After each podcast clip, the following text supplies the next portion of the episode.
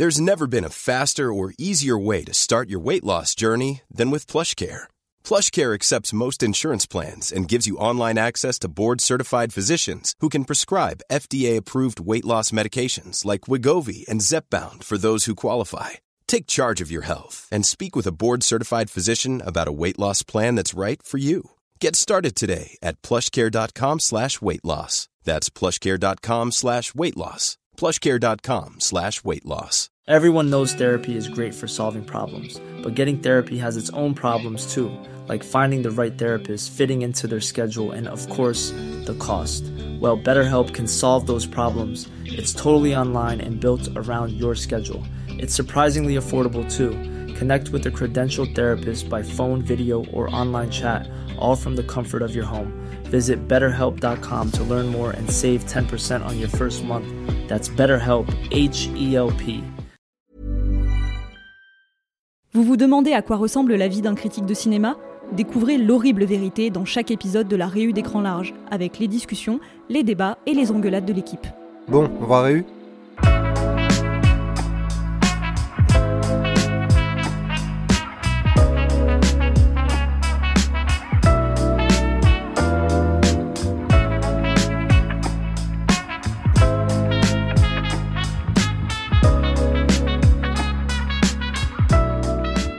Alors, est-ce que tout le monde est là dans cette réunion Alexandre Oui.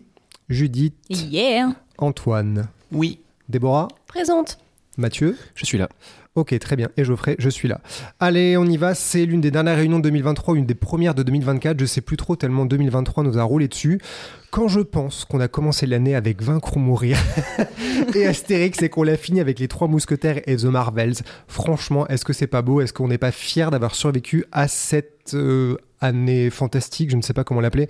Est-ce que vous avez l'impression que c'est pire que d'habitude 2023 ou normal Antoine, tu rigoles. Qu'est-ce que tu penses de ça? Bah, disons que, comme tu le dis, avec un certain film qu'on ne citera plus d'ailleurs, à force, euh, ça- on a quand même commencé l'année très fort avec, euh, en même temps, une fierté parce qu'il y a eu une dimension politique dont on est assez fier, notamment avec Vaincre ou Mourir et sur un autre film qu'on remettra. On précise peut-être dès maintenant que du coup, pour éviter de recréer de la merde, on n'a pas mis euh, Vaincre ou Mourir dans ce, dans cette réu euh, pour éviter euh, de, voilà, de ressasser la merde. Mais euh, euh, je pense quand même que l'année a été assez euh, compliquée sur certains points et notamment, on en reparlera, mais et on en a déjà parlé sur les fameux box-office de cet été aux États-Unis. On a bien vu que les blockbusters perdaient quand même en vitesse et, euh, à raison dans certains cas parce qu'il y a pas mal de films qui étaient quand même bien bien pourris. Judith, qu'est-ce que t'as pensé de l'année? Ouais, ou alors c'est peut-être, euh, c'est peut-être comment dire, euh, les, la proximité des événements qui donne effectivement l'impression que ça a pu être pire. Euh, pff, en même temps, on a quand même fait une réu pour parler du fait qu'il y avait eu, eu aussi plein de belles choses cette année, donc je sais pas si c'est vraiment pire, mais en tout cas ça démérite pas, on va dire, des autres années. C'est vrai qu'on a l'impression, mais comme le disait un peu Antoine, c'est vrai que au niveau des Marvel, au niveau Disney, on a l'impression que ça a jamais été aussi pire, quoi. Enfin, il y, a- il y a quand même plein Ça, de c'est pour célébrer ton arrivée chez Écran Large. T'as quand même Voilà. commencé notamment avec Ant-Man 3. donc, voilà, première, euh, première Bienvenue. projection. Ouais, voilà. Où jusque-là, on me disait un peu, oh, t'as envie d'aller voir tel truc, d'accord, écris la critique de tel ou tel film. Et là, on dit, non, Ant-Man 3, tu vas le voir. Et c'était- compliqué. Mais euh, ouais, je sais pas si c'est si c'est tellement pire, mais c'est pas, c'est pas spécialement joyeux, ouais. Hmm. Alexandre? Euh, moi, je trouve que l'année était euh, vraiment naze au niveau des blockbusters euh, dits euh, d'action, euh, de spectacle. Euh, voilà, euh, j'ai absolument pris aucun pied devant aucun des films euh, de, de gros budget comme ça. Alors, j'ai pas vu les productions indiennes, mais euh, de toute façon, je pense que j'aurais pas aimé. Mais euh, Jurisprudence euh, RRR. voilà, jurisprudence RRR. Non, c'est pas que j'avais pas aimé RRR, mais bon. Euh, te pardonne toujours non, mais pas. voilà. Et euh, si à la limite Mission Impossible 7, j'ai un, peu aimé certaines séquences, mais euh, par rapport à Fallout, euh, qui était quand même dix fois, enfin dix fois mieux, même Rogue Nation ou, ou Protocol Phantom. euh, Donc euh, j'ai vraiment pris aucun pied sur les blockbusters cette année, donc assez faible au niveau du spectacle hollywoodien, disons. Hmm. Toi, Mathieu? Ouais, j'aimerais, dire qu'il y a, que c'est comme d'habitude, mais faut avouer qu'en termes de blockbuster, j'ai l'impression qu'on a un peu atteint une sorte de, de point de non-retour, parce que c'est des films qui non seulement sont vraiment devenus hyper pourris, mais qui en plus ne fonctionnent même plus vraiment, euh, avec notamment, je trouve, un Bossable, qui est un film dont on parlera plus tard. Euh, voilà, et sinon, au-delà de ça, j'ai l'impression que c'est de plus en plus, alors peut-être un filtre déformant, difficile euh, d'être un peu méchant, enfin de parler en mal de certains films. En, les, communautés sont de plus en plus virulentes, alors outre évidemment un certain raid de début d'année. Euh, parfois, on est vraiment étouffé euh, sous euh, la haine à notre égard. alors que penses à nous, quel on, film, là on ne fait qu'à aimer, qu'à ne pas aimer certains films. Bah, The Flash, pour avoir Mm. modéré les commentaires à l'époque, putain, on en a, on s'est fait insulter de tous les noms et toutes nos familles respectives. hein, c'est, euh, alors que bon, nous, on n'a pas du tout aimé le film, mais je veux dire, euh, On est les seuls au monde en oui, plus. voilà, c'est là, tout le monde a trouvé ça génial, bien sûr. Voilà. Hmm. Et toi, Déborah, en parlant de films de super-héros de merde, comment t'as vécu cette année? Bah, étant donné que je me les suis tous tapés un peu mal. euh, non, bah clairement, euh, bon, c'est pas comme si. euh, Enfin, non, c'est faux parce que je me raccroche toujours au Gardien de la Galaxie 3, mine Mm. de rien. On n'en a pas parlé dans les bons films, mais c'était, Oui, je mis pense. 4 sur 5 quand même. Hein. Oui, bon, je me suis peut-être un peu emballée. ok, C'était bien. c'était bien, mais bon. euh, Fallait compenser le reste. bah voilà, comme les 3,5 de Mario que j'ai mis, tu vois, genre avec le recul. ok, ça commence déjà à Je pas regrette un peu. Mais euh, oui, non, bah clairement pour Marvel et euh, Disney en règle générale, c'était une bonne grosse année de merde. Euh, et même pour d'autres films que j'étais vraiment encline à aimer et euh, sur lesquels j'ai pas mal de complaisance en règle générale que j'ai détesté, mais on en parlera tout à l'heure. Très bien. Bon, en plus, on n'a pas vraiment fini 2023, puisqu'il reste encore Aquaman 2 et Rebel Moon sur Netflix de Zack Snyder, donc peut-être qu'il y a des bonnes ou mauvaises surprises. Oui, Alexandre Ouais, tu- non, on ne doute pas que Zack Snyder nous a encore fait un chef-d'œuvre, évidemment. Donc j'imagine, je retire salaud. en effet tout ce que j'ai dit En sur les parlant blockbusters. d'insultes qu'on appelle le à recevoir, Direct, il attire le feu. il n'a même pas commencé. Le film s'appelle L'enfant du feu, c'est moi en fait. voilà. Bon, en tout cas, vous le savez, on rate pas une occasion de juger très fort. Je sais qu'on adore juger les films, les gens et tout le monde. C'est un peu un des trucs qui nous réunit chez Écran Large. Donc, pour cette réunion spéciale, on va évidemment faire les pires films de 2023. Alors, j'ai discrètement récolté vos avis via le tableau Excel de Alexandre pour faire le flop 10 de toute l'équipe Écran Large de 2023. J'espère que vous êtes prêts pour être méchants, cruels avec vos pires jeux de mots, vos pires accents du Sud, parce qu'on nous a dit qu'il y avait un accent du Sud dans chaque podcast. Donc, je tiens à ce qu'il y en ait dans celui-là. voilà, plaît. ça va être l'évidence si tu veux. Alors on commence en dixième place par un des plus mauvais films de super-héros de l'année. Je sais que ça laisse beaucoup d'options, mais je vous donne un indice, c'est celui avec la meilleure pub pour les Skittles. Déborah. Shazam 2. Euh, mon dieu, ce film, déjà on n'a pas eu de, enfin non ouais non c'est ça, on n'a pas eu de projection presse, on l'a rattrapé sur notre temps libre, mais, mon dieu quelle, quelle infamie. Parce que je sais que c'est pas, ça fait pas l'unanimité autour de cette table, mais je défends le premier Shazam. Euh, je trouve qu'il y a vraiment plein de bonnes choses dedans et surtout il y a quelque chose qui a tendance à se perdre avec les blockbusters, c'est le cœur. Et euh, je le Oh. dis vraiment euh, premier degré Dis-le avec l'accent du Sud, s'il te plaît. avec le cœur, avec les sentiments. Voilà. Et, euh, et euh, bah, Shazam 2, en fait, un peu comme Thor 4, c'est une blague de, je sais pas, une heure, euh, enfin, ressenti c'est long, 4 heures, mais. J'ai euh, l'impression que ça fait deux heures au moins ce truc, non? Oui, oui, c'est beaucoup trop long pour ce Ouais, que ça a voilà. raconté. Où il y a strictement plus rien. Avant, dans le premier, on était quand même sur l'histoire de Billy Batson, donc sur cet orphelin, euh, ça passait par son alter ego de super-héros et tout ça. C'était quand même une formule assez simple, mais qui fonctionnait, je trouve. Et là, dans ce deuxième, mais c'est la ramasse au complet. Enfin, t'as Zachary Lévy qui, là, qui fait le mariole dans son costume alors qu'il est quadragénaire et que, honnêtement, j'en peux plus de te voir faire le mariole en jouant un adolescent qui, en deux ans, a régressé pour avoir un QI à zéro. Euh, je- en fait, je je sais même pas par où vraiment commencer sur pourquoi ce film ne fonctionne pas. Probablement parce que c'est déjà un sommet de ringardise et on trouvait déjà que c'était le cas avec Black Adam et sur Shazam 2, je, je, ne comprends pas comment on peut en être à répéter les mêmes tropes et les mêmes motifs continuellement alors qu'ils ont été vidés, ils ont strictement plus rien à offrir. Il y a un sauvetage sur un pont au bout de 10 minutes de film. Euh, une des grandes séquences d'action, c'est euh, Shazam qui se bouffe un immeuble. Enfin, non, je, je, je, ne, je ne cautionne pas c'est cette paresse, le fait que tout soit au second degré, que les personnages n'aient plus le droit de ressentir. Donc voilà, on a l'impression que les, émotions, les sentiments, c'est quelque chose qui est obligé d'être parasité au bout de 10 secondes, d'être désamorcé, parce qu'il faut pas que ce, soit trop sérieux, parce qu'il faut rester dans le côté bon enfant et tout ça.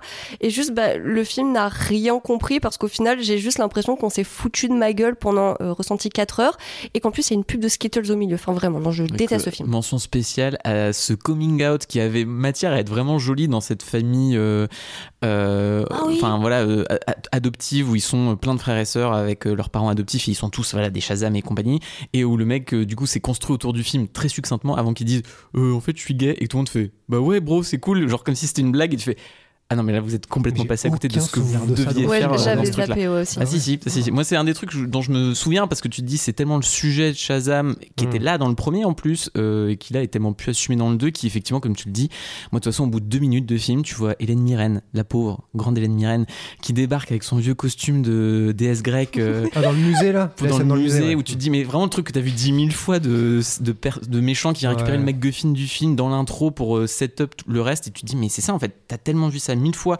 Dans le contexte en plus d'un DCU qui était déjà plus ou moins en mort cérébrale et on disait en gros ça sert un peu à rien de voir Shazam 2 parce que de toute façon le film il est pas connecté au reste. Et le film l'assume plus ou moins donc c'est terrible à voir. Et moi j'ai une grande tristesse parce que comme toi en fait, c'est pas que j'aime Shazam 1, mais je trouve le film pas déplaisant. Et moi, j'aimais bien son réal. En fait, j'ai une grande sympathie pour euh, David F. Sandberg parce que voilà, c'est un mec qui vient de YouTube. Il a fait des petits courts métrages. Il, a vraiment gravi les échelons et il a beaucoup d'honnêteté, y compris maintenant sur sa chaîne YouTube, à parler de l'expérience que c'est de faire des films à Hollywood. euh, et de faire des concessions, de, enfin voilà comment tu t'adaptes. Et il a toujours ce côté un peu do it yourself. Et là, de se retrouver avec une machine à 120 millions qui a rien à raconter, qui a aucune image marquante, c'est assez terrible de voir le naufrage. Tu balances le mot concession et je trouve ça incroyable. C'est vraiment parce que bah dans l'histoire classique de Shazam, après avoir eu son film d'introduction, après avoir eu son grand ennemi euh, Black Adam qui a eu son film d'introduction, là normalement c'était la rencontre entre les deux. L'ego de Dwayne Johnson s'en est mêlé parce que lui, non, son Black Adam, il devait affronter Superman et pas juste euh, petit Shazam dont tout le monde s'en fiche gentiment. Ce qui fait qu'on se retrouve avec ce trio de méchantes, mais dont on en a mais rien à péter. Enfin, personnellement, vraiment, je m'en fous. Et ça me fait quand même mal parce que toi, tu parles de Hélène Mirren. Bon, il y a Lucilio aussi qui est perché sur son dragon Oui, qui est perdu. s'il vous plaît, parlons de La Lucilio, pauvre, mais moi c'est Rachel. Zegler qui me fait le Ah ouais. plus de peine parce que Rachel Zegler, je l'ai vue dans West Side Story, je me suis dit cette meuf, elle a une carrière mais toute tracée. Oh Lol. putain, Parce que donc, mais cette, dans le ac- mur. cette actrice qui est donc Shazam 2 dans le No Hunger Games et le prochain c'est Blanche-Neige de Disney. Donc je pense que il y, a- il y a un motif qui se dessine. Il était bien Hunger Games donc. euh, Oui, mais Oui, c'est quand même la meuf, elle passe dans les blockbusters euh, qui sont pas les trucs les plus inventifs du monde. euh. Ça c'est sûr.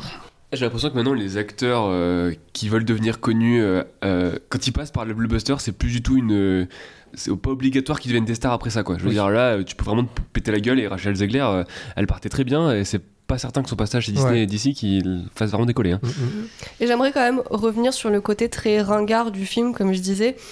Euh, le fait que le film fasse pitié parce qu'il essaie absolument d'être un petit objet pop euh, très complice avec le public. Et ça ça passe par euh, je trouve la pire façon de s'y prendre c'est enchaîner les références. Euh, les références à Fast and Furious à euh, euh, Game of Thrones euh, à au Seigneur des Anneaux tout ça. Et c'est un bombardement et je trouve ça tellement ringard. J'avais le même problème avec les Tortues Ninja là le dernier qui est sorti qui essayait tellement désespérément de faire Jones que du coup bah il cite l'attaque des titans et tout ça alors que enfin non c'est juste une liste c'est des coches que tu comme ça mais pour ne rien raconter qui crée zéro complicité Des avec ton public coches. Des cases Arrête de dire tu- n'importe quoi. Des, cases que tu co- des coches que tu cases, mais euh, c'est pas, c'est mal. Alors moi je j'aime pas du tout le premier Shazam. Euh, je trouve que c'est vraiment un des pires trucs euh, de cet univers.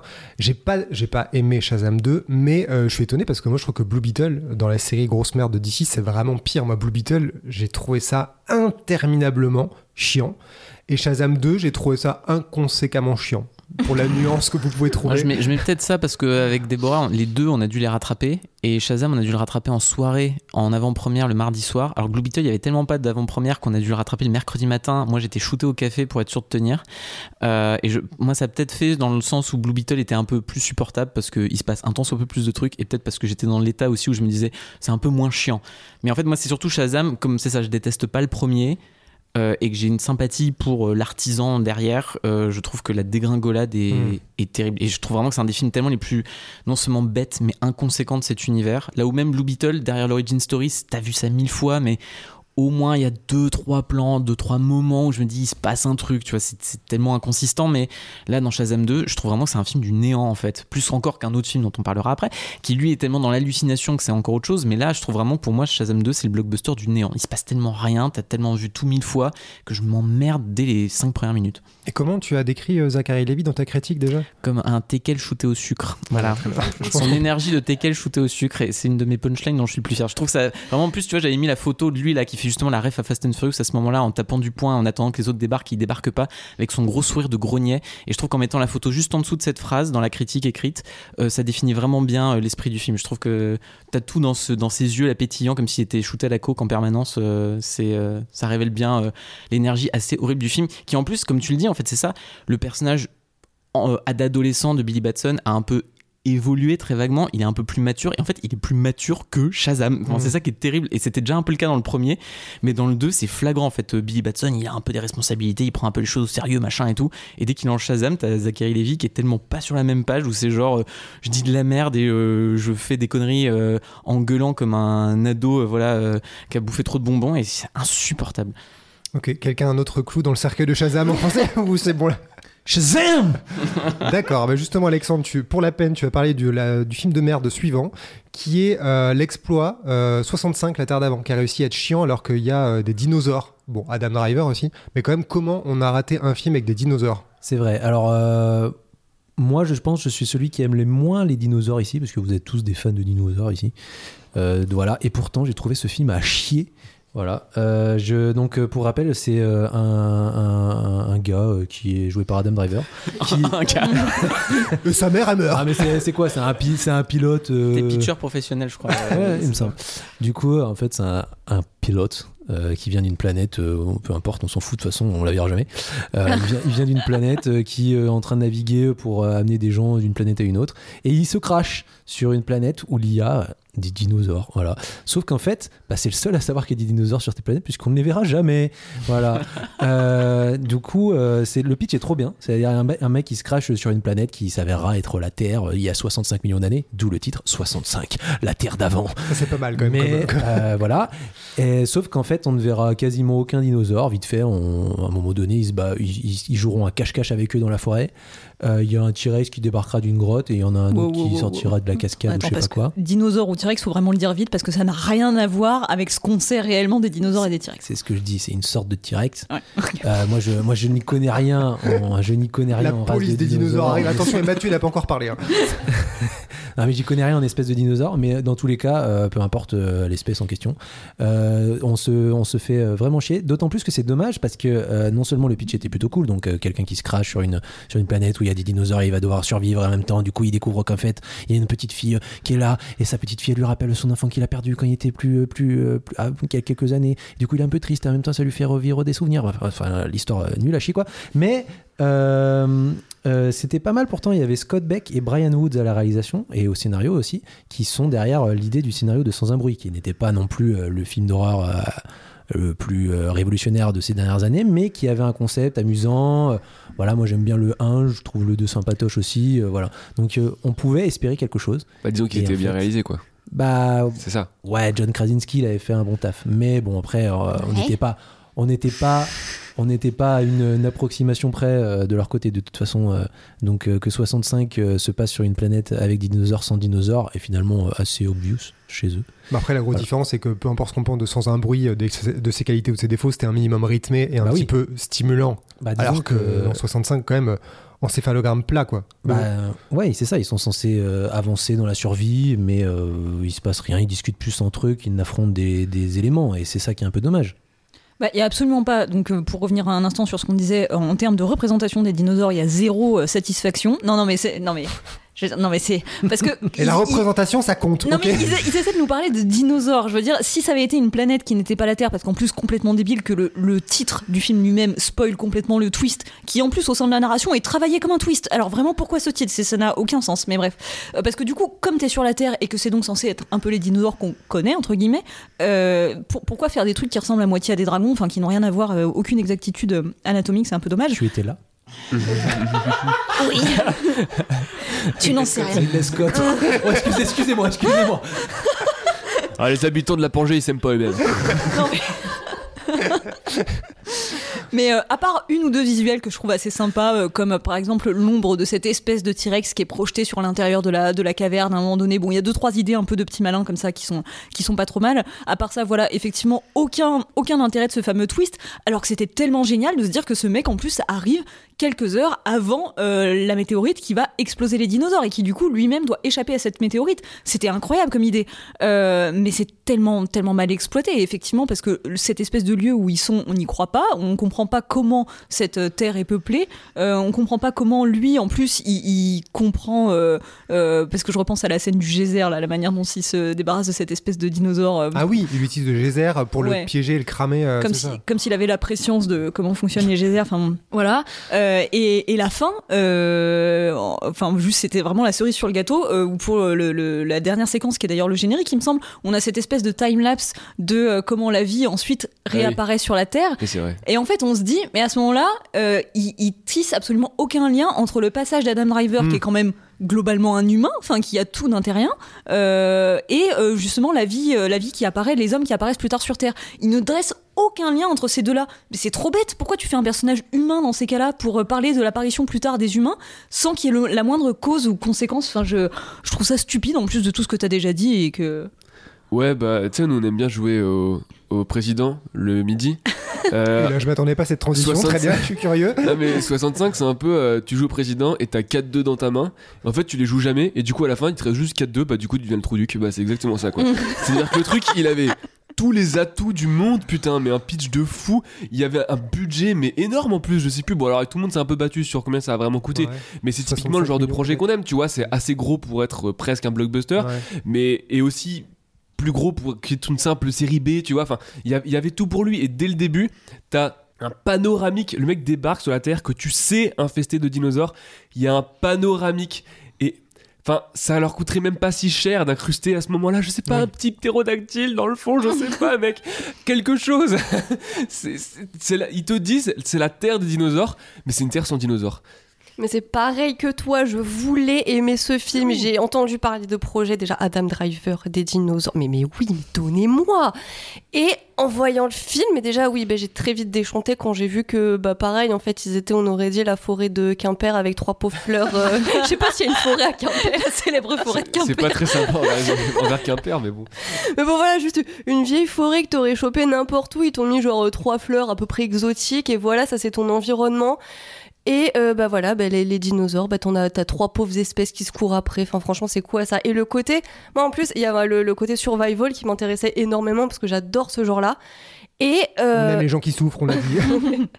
et euh, j'étais tellement désarçonnée par ça parce que bah il y a pas tellement de survival. Là au bout d'un moment il te montre son espèce de pistolet où on te montre qu'en fait il y a un certain nombre de charges et tout. Tu dis ouh ça à un moment il va se retrouver dans la merde. Et bah non. Enfin je sais pas c'est- plein de, de, de perches tendues comme ça et quand tu vas pour les saisir hop et ben non en fait non Pour compléter ce que vous disiez là-dessus, enfin moi il y a, il y a ce truc. Alors visiblement la prod du film aurait, enfin les réals seraient déçus de comment a été révélé dès les bandes annonces finalement que donc le 65 se réfère effectivement aux 65 millions d'années et que la Terre est la Terre. Et dans le trailer ça t'était déjà révélé. Et dans le film c'est trop bizarre parce qu'il l'assume qu'à moitié. Ça arrive au bout de 15 minutes, au moment où le titre apparaît et où il te dit c'est la Terre il y a 15 minutes, il y a 65 millions d'années. Donc toi tu le sais à ce moment-là.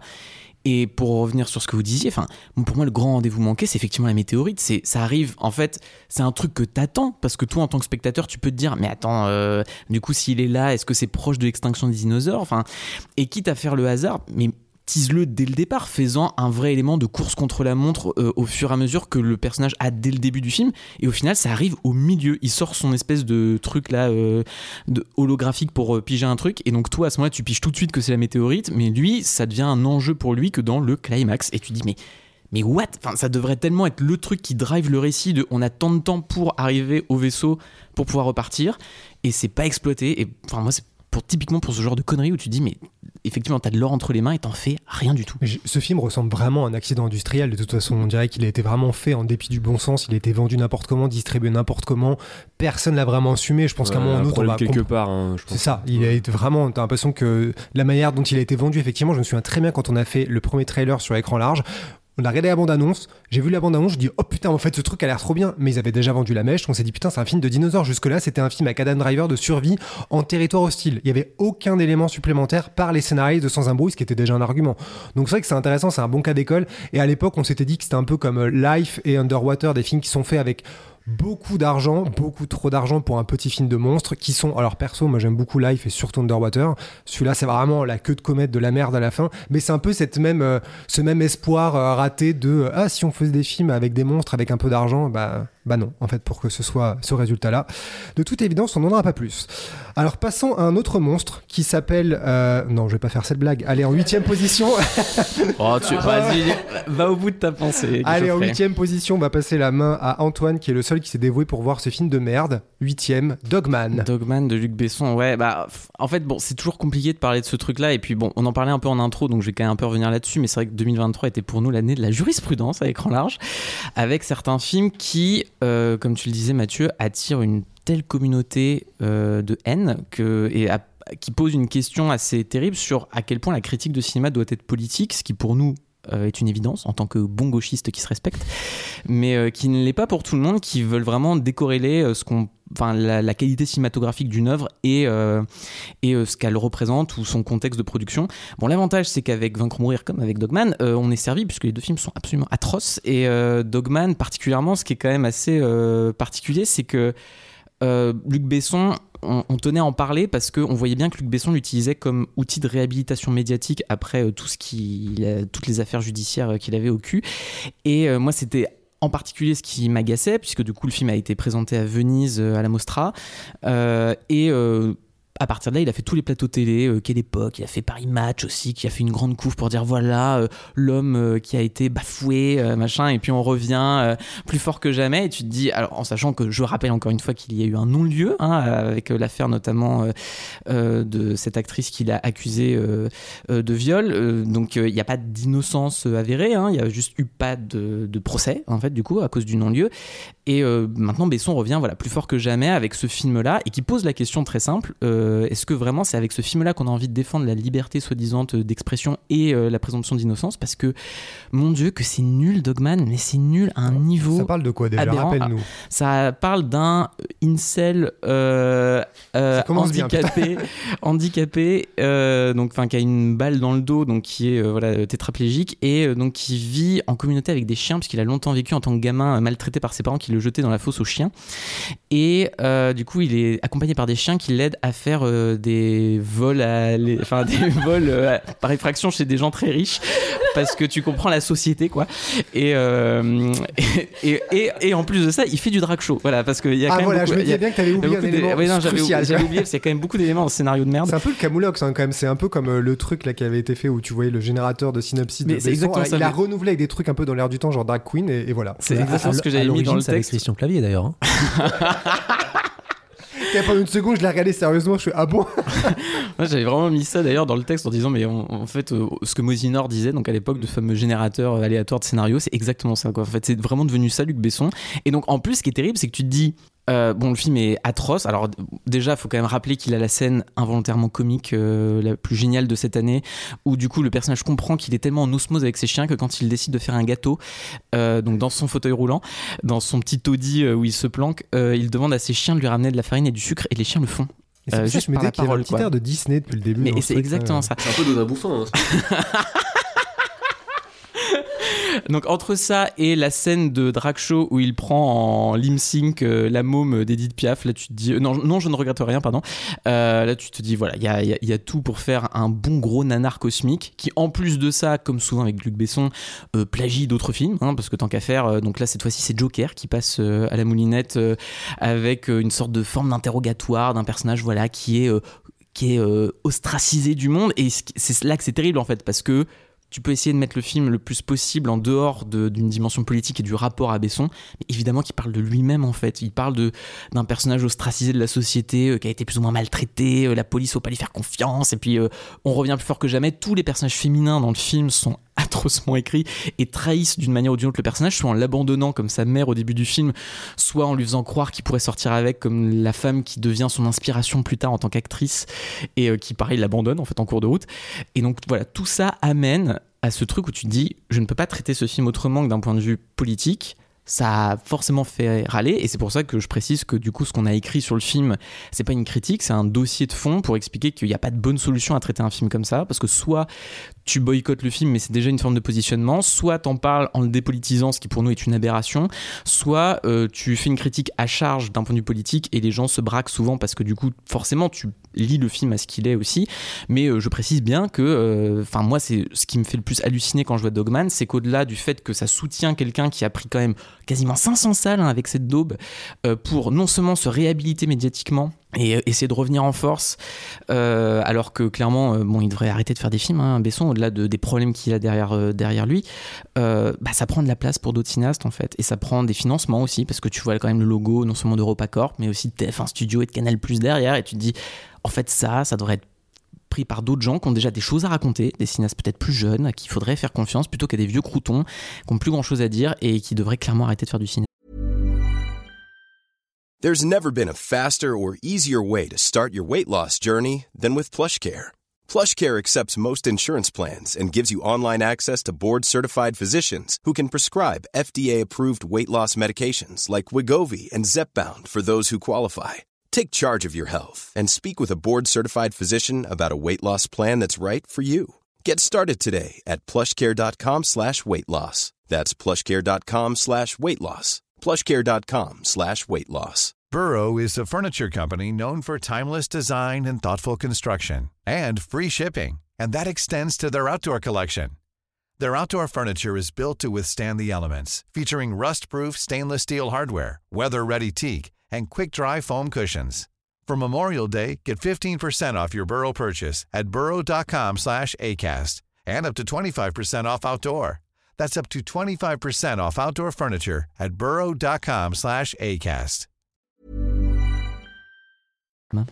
Oui, je pense qu'on se souvient bien de comment ça a été compliqué pour nous de gérer le film. Alors déjà, qui a envie de le voir? Et puis après, comment on aborde le film? Comment on va gérer les commentaires? Comment on va répondre aux gens? En fait, dans l'article euh, qui a été publié sur le site où on dit en fait, il n'y a pas de bonne solution, peu importe ce qu'on fait, ça va être un problème. C'est exactement ce qui s'est passé. Les gens, nous, les gens nous ont reproché absolument tout ce qui pouvait être reprochable sur ce film-là. Je sais pas si euh, toi, Mathieu, tu te souviens de comment ça a été sur Facebook? Est-ce que ça a été le chaos On a ouvert les portes de l'enfer avec cet article bah, Je les ai surtout fermés en fermant les commentaires.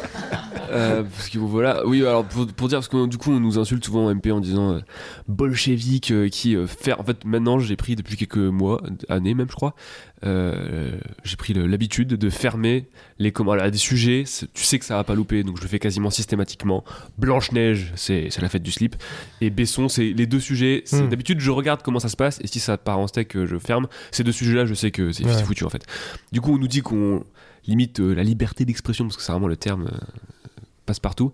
Mais en fait, c'est juste une question de. Enfin, désolé, hein, mais c'est vraiment une question d'effectif. C'est-à-dire que je modère euh, parfois seul, parfois tu viens, enfin, vous venez m'aider, mais on n'est pas assez. Enfin, on fait déjà plein de trucs, on n'est pas assez pour. Euh, freiner des vagues de commentaires qui se montent parfois à plusieurs euh, centaines, voire c'est déjà arrivé milliers. Et sur le cas Besson, bah, désolé, hein, c'était certains termes ne relèvent pas de la liberté d'expression, mais euh, pas de, du sexisme, de, racisme, enfin pas moins dans le cas Besson, mais bref, de choses qui sont euh, bah, juste pas légales. Hein, donc euh, nous, on a le devoir de les effacer. Et quand on n'a pas la possibilité temporelle de le faire, eh bah, bah, ça devient compliqué. Après, je pense que le cas Dogman, il est quand même intéressant par ce truc de la réhabilitation. C'est assez différent euh, euh, du cas dont on ne doit pas prononcer le nom qu'on a eu en début d'année où là vraiment on a pris un raid atomique. Un raid organisé quoi, tu vois, pour le coup. Ouais, c'est vraiment Qui a valu aussi d'être piraté quand même, rappelons-le. Hein, oui, le site a été piraté, pour qui retirer, effacer la critique. Illégal, euh, voilà, tu vois. Et et qu'est-ce que Oui, c'est assez différent parce que je pense que là, pour le coup, toute la presse française a un peu pris, euh, a, pas pu trop l'ignorer parce qu'il y avait, euh, bon, déjà, il a été largement traité. Et euh, si je dis pas de bêtises, le, chargé de com d'EuropaCorp, il envoyait un peu des mails, des SMS à tout le monde dès que tu disais le moindre truc qui, qui pourrait pas les faire t'attaquer en justice. Enfin, il, te menace. Enfin, il y a vraiment une croisade. Mmh. non, c'est un mauvais terme. Il faut que j'arrête. il y a vraiment une, volonté de la part d'EuropaCorp de réhabiliter leur boîte euh, et surtout bah, la personne qui est derrière parce que c'est leur visage, tu vois. Oui, c'était Mediapart euh, qui avait sorti un article pour expliquer que plein de rédactions avaient été contactées et que. Bon, parfois, au-delà de ça, on a vu pas mal de gens de la presse parler entre eux et dire qu'ils avaient. Bah, nous aussi, on a reçu un petit mail, euh, genre sympathique. Potentiellement. Dirait que le mec te menace de, de, poursuite judiciaire. Bref, en tout cas, oui. EuropaCorp est extrêmement véhément envers la presse qu'il, euh, bah voilà, c'est un geste classique hein, qu'on Mm. connaît euh, d'attaquer la presse dès qu'ils aiment pas quelque chose. Comme quoi, c'est des, euh, je sais pas, un truc un peu complotiste de les merdias, Oui, c'est tous comme si on moi, était tous la main dans la main. Mmh, oui, Alors que bon, on est dans la main dans la main avec personne. Euh, Et puis comme tu disais, il y a une responsabilité de notre côté de modération. En fait, on sait Oui, même pas. c'est ça, ouais. Déjà, la liberté d'expression, euh, ouvrir toutes les vannes, c'est pas la liberté d'expression. Si tu commences à tacler, à insulter tout le monde et à tenir des propos infâmes. Et surtout, nous, notre boulot, c'est aussi de faire en sorte que bah, si pendant tout le week-end, t'as 800 commentaires avec personne pour les modérer parce que ouais, désolé, on bosse pas le week-end, bah en fait, on est responsable de l'horreur Ouais. qu'il y a et des horreurs que les gens Et- disent. Donc en fait, c'est notre job de modérer. Au-delà de la nécessité légale, euh, je pense parler au nom de tout le monde en disant qu'on a envie que les n'importe qui euh, sur cette terre puisse venir Ouais. discuter avec les gens dans les commentaires d'écran large, que ce soit sur, sur Facebook ou sur le site, et qui se retrouve pas face à un torrent euh, de haine et d'insultes. euh, euh, quel que soit son genre ou tout ce que tu veux, euh, il faut que parce que c'est pas compliqué. Enfin, je veux dire, si tu rentres dans une section commentaire où il y a que de la haine, bah t'as pas envie d'apporter ta pierre à l'édifice. Du coup, il ne reste plus que les gens qui crachent de la haine. Et euh, Facebook, c'est un peu devenu ça, on va pas se mentir, sur certains sujets. euh, Mm. enfin, c'est- ils, sont, ils sont en boucle sur les mêmes sujets. euh, voilà. Et je, je terminerai en disant que euh, allez voir le film de Garonne, qui s'appelle aussi Dogman, qui est aussi avec des chiens et qui est excellent. Vrai. Et puis pour clore le débat là-dessus, euh, voilà, c'est quand même de remettre euh, les choses euh, au clair. C'est que s'il est dans ce flop, Dogman, c'est autant par la qualité, pour le coup, bah, si voilà, les gens veulent scinder autant, c'est autant pour la qualité intrinsèque du film, qui est vraiment pour moi l'un des pires trucs que j'ai vu cette année, avec l'autre film dont il ne faut pas citer le nom.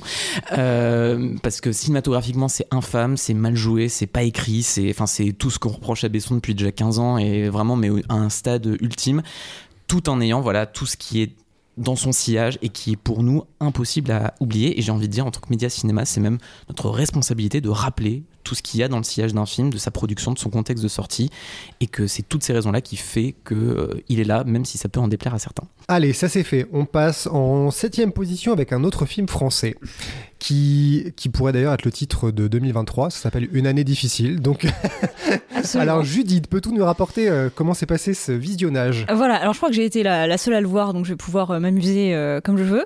Je vais commencer par l'anecdote que je raconte à chaque fois que j'essaye de, de qualifier ce film, et en même temps, je n'ai pas de meilleur moyen que, que de vous faire comprendre mon ressenti. En fait, je l'ai vu à une séance où il y avait un petit QA bizarrement avant le film, avec, alors je- j'avoue, je ne sais pas si c'était Toledano ou Nakash, mais l'un des deux, et Pio Marmaille qui était là. Et, euh, et en fait, donc euh, le public a eu le droit de poser deux, trois questions.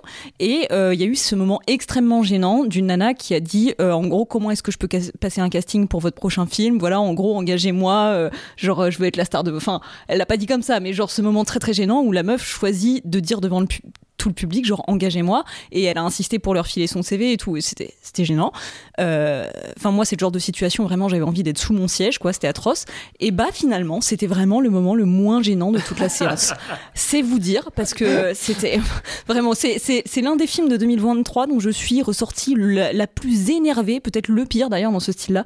J'avais envie de bouffer mon fauteuil tellement ce film m'a saoulé, mais alors de, de tous les aspects. Le truc, c'est que c'est vraiment un concentré de tous les sujets un peu tendus d'un point de vue social ces derniers temps. Donc, c'est-à-dire que on adresse euh, la, pauvreté euh, grandissante, euh, les violences policières, les agressions sexuelles et les questions écologiques. Donc tous ces sujets-là sont brassés, non pas pour faire de l'humour avec, mais purement pour s'en moquer. Parce qu'en plus, le film est pas très drôle, donc euh, voilà. Parce que le- le- le- le- les défenseurs de ce film-là de ce film-là diront oui, mais il faut pouvoir rire de tout, gna gna gna, vous êtes chiant. euh. Et Le truc, c'est que on peut, Sans la rage dans la voix de Judith. non mais c'est-à-dire que j'en peux plus de cet argument tellement basique, genre évidemment qu'on peut rire de tout, mais encore faut-il savoir être drôle, encore euh, savoir, euh, enfin faut-il savoir comment en rire et en rire intelligemment, parce que là c'est absolument pas le cas. En fait, le truc c'est que tout est raconté d'un point de vue euh, complètement déconnecté de toutes ces questions-là. Je pense pas que Toledano et Nakash aient énormément de problèmes dans leur vie et ça se ressent. Ils posent, je trouve, à travers ce soi-disant humour, un regard tellement méprisant et tellement déconnecté sur ces questions qui sont quand même extrêmement graves qu'on en arrive à un film qui, je trouve, est vraiment euh, mais insultant en fait. Ça parle Euh, de quoi? C'est quoi le pitch Oui, pardon. Alors, c'est l'histoire du, du coup de euh, les personnages de Pio Marmaille et Jonathan Cohen qui sont dans une situation très précaire. Il y en a l'un- qui est vraiment addict. Il est accro à quoi? Non, oui, Jonathan Cohen, il, est- il essaye de se suicider au début du film parce qu'il s'en sort plus financièrement parlant, il perd sa maison, et euh, Pio Marmaille lui-même, euh, il dort euh, dans un aéroport parce que c'est pareil, il a plus de chez lui, il, a- il, il arrive plus à, à joindre les fins de mois, etc. à joindre les deux bouts, pardon. On dirait Déborah qui parle. Oui. Et en fait, euh, c'est au cours d'un apéro organisé par euh, donc une association de, d'activistes pour le climat, euh, qui parodie d'ailleurs je ne sais plus quelle association, qui, qui en fait ils se trouvent, bah, ils viennent pour manger des chips gratos en fait et boire des bières. Et bah petit à petit, comme ils ont, ils veulent en fait pécho la nana un peu la leaduse de l'organisation qui est donc jouée par Noémie Merlan, et bah ils décident de faire semblant de s'engager parce qu'ils veulent la pécho. Donc on est sur ce niveau euh, voilà de, parce que aussi il faut savoir que toute notion d'engagement dans le film est euh, constamment euh, moquée et décrédibilisée, c'est-à-dire qu'il n'y a aucun engagement qui est franc. C'est-à-dire que eux ils s'engagent soi-disant pour pécho. Il y a un autre gars de l'association qui s'engage aussi, mais c'est aussi plus ou moins pour pécho Noémie Merlan. Et Noémie Merlan, on nous la décrédibilise aussi parce qu'on comprend en fait que c'est plus ou moins une bourgeoise qui est née avec une petite cuillère dans la une petite cuillère en argent dans la bouche et que du coup si elle s'engage, bon c'est un peu de la posture, c'est un peu de voilà. Euh, donc aucune sincérité dans les questions euh, écologiques et de climat euh, d'aujourd'hui. Et les personnages qui sont pauvres en fait euh, le film passe sa vie à, les faire culpabiliser d'être pauvres. Et en fait le seul la seule solution qu'on leur apporte et qui est serinée tout au long du film par le personnage de Mathieu Amalric c'est en gros il faut que les pauvres s'ils veulent arrêter d'être pauvres ils arrêtent de dépenser quoi.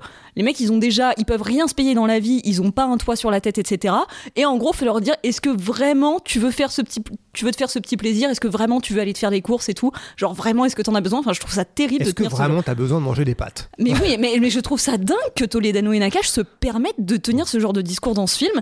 Et donc, au fur et à mesure de l'histoire, le personnage de Pio Marmaille va essayer de trouver des combines et d'un petit peu rouler ses potes dans la farine pour essayer justement de mieux s'en sortir et de se faire un peu de blé. Et c'est pareil, et- mais des trucs vraiment pas graves. hein. Et à la fin, en gros, il va être pointé du doigt par tout le monde et on va lui mettre la honte parce que justement, il a essayé de s'en sortir avec des combines. Mais c'est un mec qui n'a encore une fois pas de toit sur la tête. Et, et bah voilà, enfin alors là je, m'énerve d'un point d'un aspect politique, mais en même temps ça, ça concerne profondément l'écriture et le point de vue du film, donc c'est important. Et euh, au-delà de ça, je trouve qu'effectivement il y a aucune aucune, prise de parti intéressant euh, d'un niveau euh, esthétique. hein. On est vraiment sur euh, la mise en scène et l'éclairage de comédie. euh, tout est tout est suréclairé. Enfin bon, je trouve que c'est inintéressant au possible. Et à côté de ça, bah, Pio Marmaille et Jo- Jonathan Cohen, oui, ils sont ils sont un minimum efficaces, mais enfin ils font leur numéro habituel. voilà. Et juste un, un dernier coup, un dernier truc aussi sur Un les dernier coup, le lapsus quoi. Un, un dernier coup sur la tête du film, non, un dernier truc au niveau des violences policières, parce qu'à un moment donné, il y a une manifestation qui est donc arrêtée par, par la police, et au moment où, Jonathan Cohen se fait mettre dans la voiture de police, il engueule le policier de manière outrancière en disant Oh, dis donc, vous êtes pas loin de la violence policière et tout là. Mais en fait, il ne représente aucune violence policière, alors qu'on sait quand même, là, on sait plus que jamais que c'est un sujet extrêmement grave, et en fait, encore une fois, le sujet n'est adressé qu'à travers cette moquerie. Il y a à aucun moment où nous représente de la vraie violence policière pour montrer que c'est pas pour rien si c'est un sujet en ce moment. Et ça n'est que cette espèce de point de vue bourgeois et privilégié sur des questions hyper importantes. Ça m'a, ça m'a, ça m'a rendu furieuse, vraiment. C'est dingue parce que tout ce que tu racontes, mais ça se sentait, mais dès la bande-annonce en fait. Genre vraiment, la bande-annonce est montée de telle façon que à chaque fois, t'as as, voilà, une réalité sociale qui est tournée en dérision, évidemment, euh, toujours du côté des. euh, de bah, pas de ceux qui sont oppressés mais de ceux qui oppressent et euh, bon, c'est pour ça que le film clairement j'ai même pas eu envie de lui prêter une minute d'attention mais c'est vrai que pour l'avoir vu la bande annonce passer plusieurs fois au cinéma il y avait ce truc qui ressortait de ouais on va se foutre de la gueule de ceux bah, qu'on devrait soutenir quand même. Et donc au final le message un peu beau et joli que tu peux avoir à la fin j'imagine qui est complètement torpillé par euh, toute cette couche de second degré très caricatural euh, là où je dis pas qu'un film doit avoir un agenda politique, mais avoir quand même conscience des réalités que tu véhicules, en fait, surtout à l'heure actuelle, avec les réalités sociales qu'on traverse et l'importance euh, que c'est censé avoir. Bah, le seul message beau, c'est qu'il y en a un qui finit par pécho, hein, c'est tout. Waouh. Non mais en plus, ça- pareil, j'avais aucune envie de voir le film, donc je suis passé à côté, mais ça m'attriste d'autant plus que tu le dises que on a beaucoup évidemment retenu Toledano et Nakash pour Intouchable, qui était déjà un film hautement bourgeois hein, au vu de son contexte, mais on a tendance à oublier qu'entre ça et le sens de la fête, euh, qui est aussi un peu dans cette mouvance-là, ils ont quand même fait Samba, qui est souvent un film qu'on a jugé très maladroit et qui l'est hein, au demeurant, mais euh, euh, donc à parler d'immigration et de et de sujets là aussi sociaux assez forts, et en plus beaucoup moins sous l'angle de la comédie, et que je trouvais malgré sa maladresse pas inintéressant et donc là c'est visiblement dommage qu'il soit enfin qu'il y ait un tel euh, retour en arrière de leur part euh, Ouais. c'est- triste Et absolu- pour le coup, moi j'aimais, j'aimais vraiment beaucoup le sens de la fête, euh, et je trouve que là on retrouve absolument rien de cette sensibilité, ni même de cette qualité d'humour. On est à des années-lumière de ça. Ok, très bien. Ben, le cinéma français va très bien. Passons à la sixième position. On retourne du côté américain. Cette fois, c'est moi qui vais parce que j'ai détesté ce film de merde. C'est L'Exorciste Dévotion. C'est pas moi qui ai écrit dessus, c'est pas moi qui ai fait la vidéo, je l'ai rattrapé après vous. Vous disiez que c'était pas très bien. Mathieu trouve que c'était hum, ça va. Judith et Antoine c'était oh, c'est pas très bien. Et malgré Non, non, ça. non, non, moi j'ai dit que j'ai mis une sale note et sur le podcast on s'est déjà bien énervé dessus. Ah bah j'ai pas écouté euh, votre podcast, hein, désolé, mais je savais même pas qu'on avait un podcast. Quel podcast Si un jour on fera un podcast, on va pas mentionner le fait qu'on fait un podcast. ça- Euh, le fait est que euh, ça ne m'a pas préparé au visionnage de ce film parce que j'ai vraiment trouvé que c'est un des pires trucs vus ces dernières années. Pour moi, c'est, je crois que je l'ai mis en flop 2 cette année, tellement j'ai trouvé ça nul. Et en fait, il y a rien qui fonctionne. Je suis pas un grand fan des Halloween de David Gordon Green. Je trouve que euh, c'est de pire en pire d'épisode en épisode. Et pourtant, le premier, je le trouve vraiment pas top. Mais dans l'exorciste, j'ai vraiment la sensation que c'est du vide, du, vide, de A à Z, qu'il ne se passe rien, et que tu attends toujours que quelque chose se passe, et quand ça se passe, les lumières bleues se passent, arrive l'exorcisme, et c'est fini, et je me suis dit, mais c'est quoi ce degré de foutage de gueule? C'est interminable, les gens font que de parler, tout le monde se prend extrêmement au sérieux évidemment, t'as aucun personnage vraiment intéressant, et en même temps tout le monde a, a plus ou moins une backstory qui est censée te les rendre un minimum attachants, et j'ai trouvé que évidemment, le, le point d'orgue, c'est le retour de Helen Burstyn. La manière dont. Alors, je sais que l'actrice, cette grande actrice, a dit qu'elle avait signé parce qu'on lui a dit. euh, en gros, elle s'en foutait de revenir et on lui a dit euh, Non, mais si tu reviens, euh, demande ce que tu veux. Elle a pas demandé que de la thune. Elle a dit Je veux que vous créiez une, une- un- une sorte de fonds de, de financement pour des jeunes acteurs. pour des jeunes acteurs. Des ouais. jeunes acteurs, ouais. Donc, elle, elle a signé pour ça. Et euh, mais tu vois, contrairement à par exemple Halloween, on peut comparer les deux, puisque même réalisateur, même tentative de se raccrocher au premier épisode, même studio et tout ça, donc euh, vraiment la même, euh, la même stratégie pseudo-nostalgique et fan service. Mais au moins, Jamie Lee Curtis avait un rôle. Le truc qui marchait dans la trilogie Halloween, je trouve, c'est de remettre au centre Laurie Strode, de lui donner vraiment une continuation après l'avoir tué et malmené dans quelques épisodes auparavant. Au moins, il, tenait la corde de Laurie Strode avec sa famille. Du coup, il y avait un, arc émotionnel qui était au moins au centre de l'équation. Là, il ramène Helen Burstyn pour faire une apparition euh, de guest de luxe. Est- Est-ce que je peux spoiler? Est-ce que tout le monde s'en fout? Est-ce que vous voulez pas? Oui, tu peux spoiler. Je m'en fous total. Parce que vraiment, elle revient et euh, c'est fantastique parce que le grand moment où elle est confrontée à la, à la gosse euh, qui est euh, possédée, du coup, la scène est nulle en termes de mise en scène. Il se passe rien de spécial, c'est vraiment la porte se ferme, elle approche autour, la caméra tourne, l'autre elle fait comme ça, et puis elle lui fout les doigts dans les yeux, et elle a les yeux crevés, elle finit à l'hôpital. euh, Crucifix quand même. Crucifix. cru- hein? Crucifix en ah métal. oui, pardon, c'est un crucifix, pas des doigts.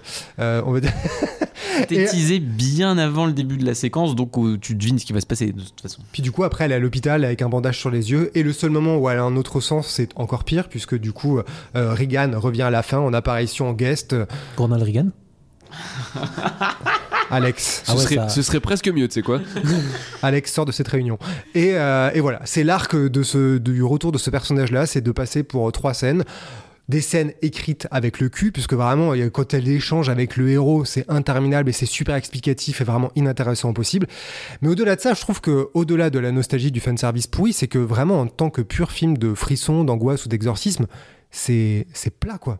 C'est d'une fadeur hallucinante et je trouve ça hallucinant qu'avec de la thune et ce savoir-faire technique des gens qui sont impliqués, ce soit aussi peu intéressant. J'ai l'impression que à côté, les Conjuring ou Annabelle 3, c'est génial, tu vois, pour te dire à quel point l'exorcisme dévotion, c'est nul. Ouais, moi, de toute façon, bah, tu vois, malgré. euh, moi, il est que cinquième ou sixième de mon flop cette année, euh, mais c'est dire à quel point j'ai vu des films pires encore. Mais euh, y a, moi, pour le coup, ça m'a fait un peu une année difficile de Judith, c'est qu'il y a peu de films où je suis sorti aussi énervé. Parce que j'adore tellement l'exorcisme de Friedkin et j'adore tellement les suites aussi derrière que j'attendais rien du film, mais j'avais un minimum de curiosité quand même. Et en fait, je suis entièrement d'accord avec toi, c'est que non seulement il essaye juste péniblement de reciter ses classiques en te faisant une scène à Haïti qui est censée se référer à celle en Irak au début de l'exorciste, sauf que dans la scène en Irak de l'exorciste, elle a du sens parce que justement, elle te raccorde pas au reste du film, elle a quelque chose de tellement bizarre, de tellement pas commun parce que tu sais pas où elle s'imbrique dans le reste du film et que ça te montre à quel point la menace s'étend justement même sur des territoires totalement opposés. Là, ça sert à poser le trauma inaugural des personnages. Donc tu dis, bah, ok, d'accord. euh, c'est je- même pas indispensable au récit. Mais c'est pas tout me récit, c'est dire, mais j'ai loupé quelque chose parce que ça ne sert à rien. Bah non, ça ne sert à rien. Si, ça sert à te dire que clairement euh, l'avortement c'est pas bien. Ah. Donc, euh, ah bah d'accord, ok. c'est Euh, le petit point bonus à la fin pour ouais, aider la je- survie. ouais. Tu- et, donc, et à ce moment-là, tu te dis, c'est chaud quand même d'en arriver à cette. Enfin, et je pense, tu vois, je suis pas sûr que ce soit quelque chose que Gordon Green voulait mettre, mais c'est clairement même les Américains ont perçu le film comme ça, comme une sorte de film quasi pro-life, ce qui pour moi relève d'une énorme maladresse du film. C'est chaud, quoi. Et du coup, Ronald Reagan est vraiment là. Mon Dieu. Mais, euh, mais tout ça pour dire que, enfin, pour moi, il y, y a ce truc où les suites de l'Exorciste avaient au moins le mérite de tenter des trucs différents à chaque fois, quitte à se planter parfois. Euh, là, à essayer péniblement de refaire le premier en te recalant Ellen Burstyn, alors que tout ce qui fait que ça marche dans l'Exorciste premier du nom, c'est que tu suis la descente aux enfers de, de Reagan et tu vois son corps se transformer au fur et à mesure. Et là, du coup, en allant chercher Ellen Burstyn, comme dans tout euh, Legacy Sequel qui se respecte, avec la musique de l'Exorciste qui, moi, m'a fait Mm. pouffer de rire dans la salle à ce moment-là, euh, tu te retrouves à ce que bah, ils abandonnent les, les deux filles euh, possédées, alors qu'en plus, c'est aussi l'autre twist du film, c'est que cette fois, il y en a deux. Mm. Euh, pour euh, aller chercher les autres personnages, pour revenir et ensuite te faire la scène d'exorciste laborieuse par la suite.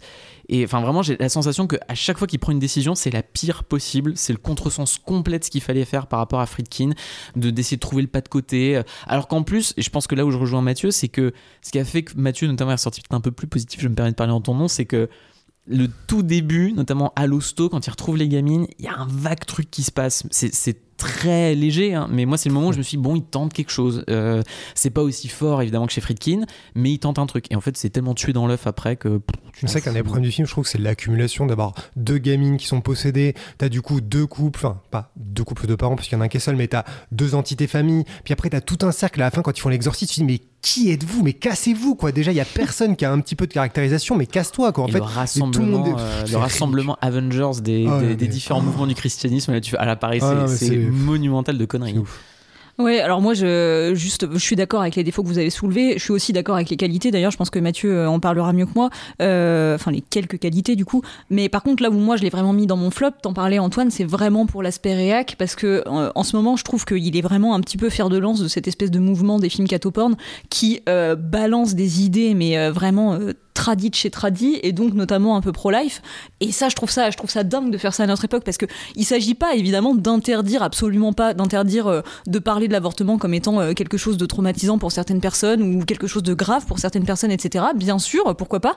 Mais par contre c'est le faire avec ce point de vue et cette, ce discours ultra culpabilisateur alors que c'est quand même, il y, a, quelques mois, les États-Unis ont quand même interdit sur une très large partie du, du territoire l'avortement avec toutes les dérives, euh, judiciaires que ça, a- que ça a entraîné depuis, qui sont absolument atroces. Euh, je, trouve ça gravissime. Et euh, le film le fait avec mais des sabots d'une lourdeur, mais c'est, euh, enfin j'ai trouvé ça très pénible à voir. Et donc voilà, ce, ce début qui commençait pas si mal en termes de spatialisation euh, de la maison au départ, euh, la mise en place de quelques mystères, euh, euh, voilà, c'était pas inintéressant. Et finalement, c'est un peu comme l'exorciste du Vatican, ça se vautre vraiment dans les discours réac les plus basiques et les plus stupides, et j'ai trouvé ça euh, très énervant aussi. J'allais en parler plus tard de l'exorcisme du Vatican. Ah, Je pardon. l'herbe sous le pied. Euh, ouais, non, mais je trouve que d'ailleurs ça se limite pas au catoporn, le côté un peu euh, résurgence réac du cinéma d'horreur américain, parce qu'il y a une petite vague de redneck movies un peu réac aussi avec le remake de Massacre à la tronçonneuse, et, enfin le reboot de Massacre à la tronçonneuse, et celui des Tours Mortels aussi, qui étaient tous les deux. Euh, bon, c'était quasiment du macartisme, hein, c'est un délire quand même. Euh, oui, alors vous me faites passer pour le gars qui a adoré, hein, euh, on se calme, hein, je pense juste que ça, ça, ça vaut pas, ça vaut pas la sixième place du flop, donc je me fais un peu l'avocat du diable. Euh, ouais, je, trouve que la première partie est. En fait, au début, je t'avoue que j'étais en mode, eh, pourquoi pas? Je trouve que la première partie, certes, c'est pas l'Irak, euh, mais euh, ils, ils arrivent à retrouver euh, une mise en scène un peu 70s, tu vois. En plus, même les trucs qu'on redoutait, comme la photo qui avait l'air un peu dégueu dans la bande-annonce, finalement, ça fonctionne pas si mal parce qu'ils captent ce, grain un peu euh, de, Ouais, un peu 70s, tu vois. La, la moment où elles partent dans la forêt, elles reviennent. Ils arrivent à cultiver une sorte de mystère euh, auquel je m'attendais pas de la part de Gordon Green. Alors moi j'aime plutôt bien c'est Halloween, mais, euh, mais bon, on va pas dire que c'est les sommets de subtilité. et euh, en fait, à partir du moment où, euh, où arrive Ellen Burstyn et euh, tu, tu, tu, tu, tu, tu, moi aussi j'ai moi aussi j'ai rigolé. Patatras en fait, ça se pète C'est la ça gueule. la musique de Oui, je me l'exorcisme. suis dit pareil. Je me suis demandé si je faisais une blague dessus, mais bon. Je suis pas sûr que tu. C'est ça non? C'est pas la musique de Rayman. Ok, bon, je chanterai plus. non, mais oui, voilà. Mais je, je trouve quand même que au moins esthétiquement et euh, sur certains euh, aspects du début, il y a une volonté, quoi. En fait, la démarche derrière est tellement cynique que ça finit forcément par rattraper le film. Mm. Et euh, ce dès le premier film de ce qui est censé être une trilogie, autant dire que ça donne pas envie pour la suite. Donc, clairement. Euh, bon, ça fait déjà quasiment une heure qu'on parle, hein, donc je pense qu'on va arrêter là parce qu'on n'a pas que ça à foutre en fait. Donc cette réunion sera aussi coupée en deux. On est à la moitié du flop, comme comme c'est un joli hasard. C'est un peu le moment idéal pour arrêter. Alors je sais que vous faites rien la semaine prochaine, donc à la même heure, on se retrouve ici pour la suite et la fin de la réunion. On discutera des 5 pires films de 2023, donc les 5 premières places. Est-ce que vous avez déjà une petite idée de ce que c'est des films qui pourraient être dedans? Des pires films de 2023 qui n'ont pas encore été cités? Expandables 4. Oui, on s'y attendait. Euh, Mario. Ah ouais, d'accord. Désolé, j'ai détesté Mario, voilà. Mérité, mérité Mario de fou. Je pense que Déborah va mettre Killers of the Flower Moon. Est-ce que quelqu'un va mettre The Killer de Fincher? Euh, non, parce que sinon c'est- j'appelle le killer de Fincher, euh, pas de souci. Est-ce qu'on peut supposer peut-être la nationalité du film qui pourrait très bien être français à nous? Franchement, je pense qu'il y a, il y a, enfin, nous aussi évidemment, mais il y a quand même un suspense, je trouve, entre un film très américain et un film très français qui incarne tous les deux un peu le limite de l'industrie. Enfin bref. Et dans, dans le rayon film d'horreur, parce qu'on parlait de l'exorciste, je sais que Antoine, t'as détesté Five Nights at Freddy's.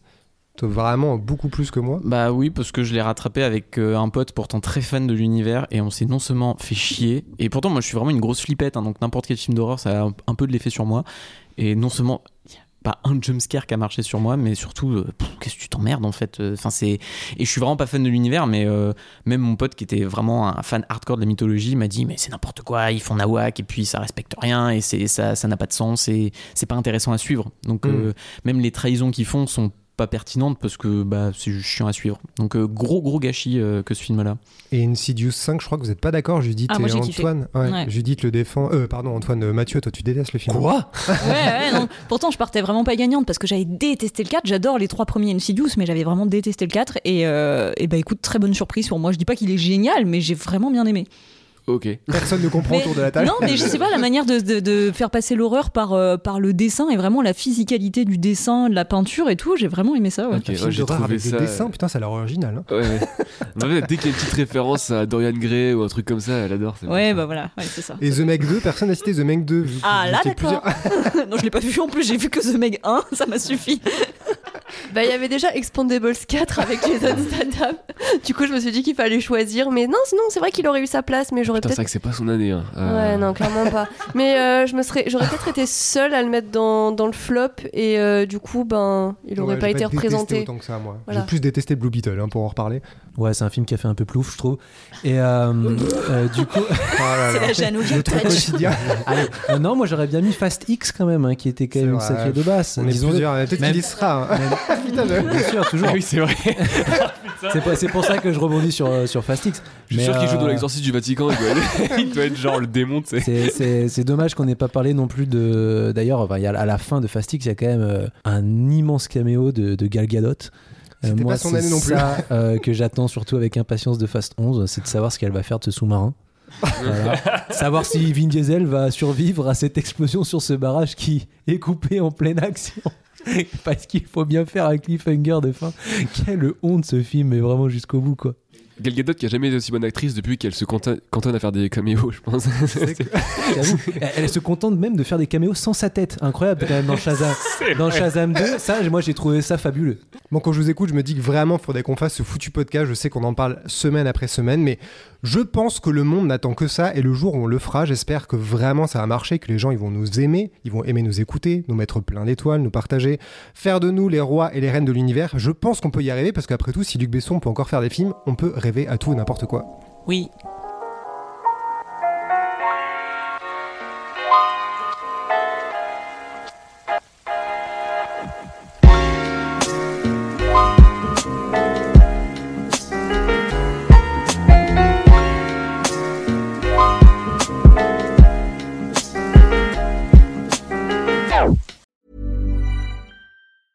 Even when we're on a budget, we still deserve nice things.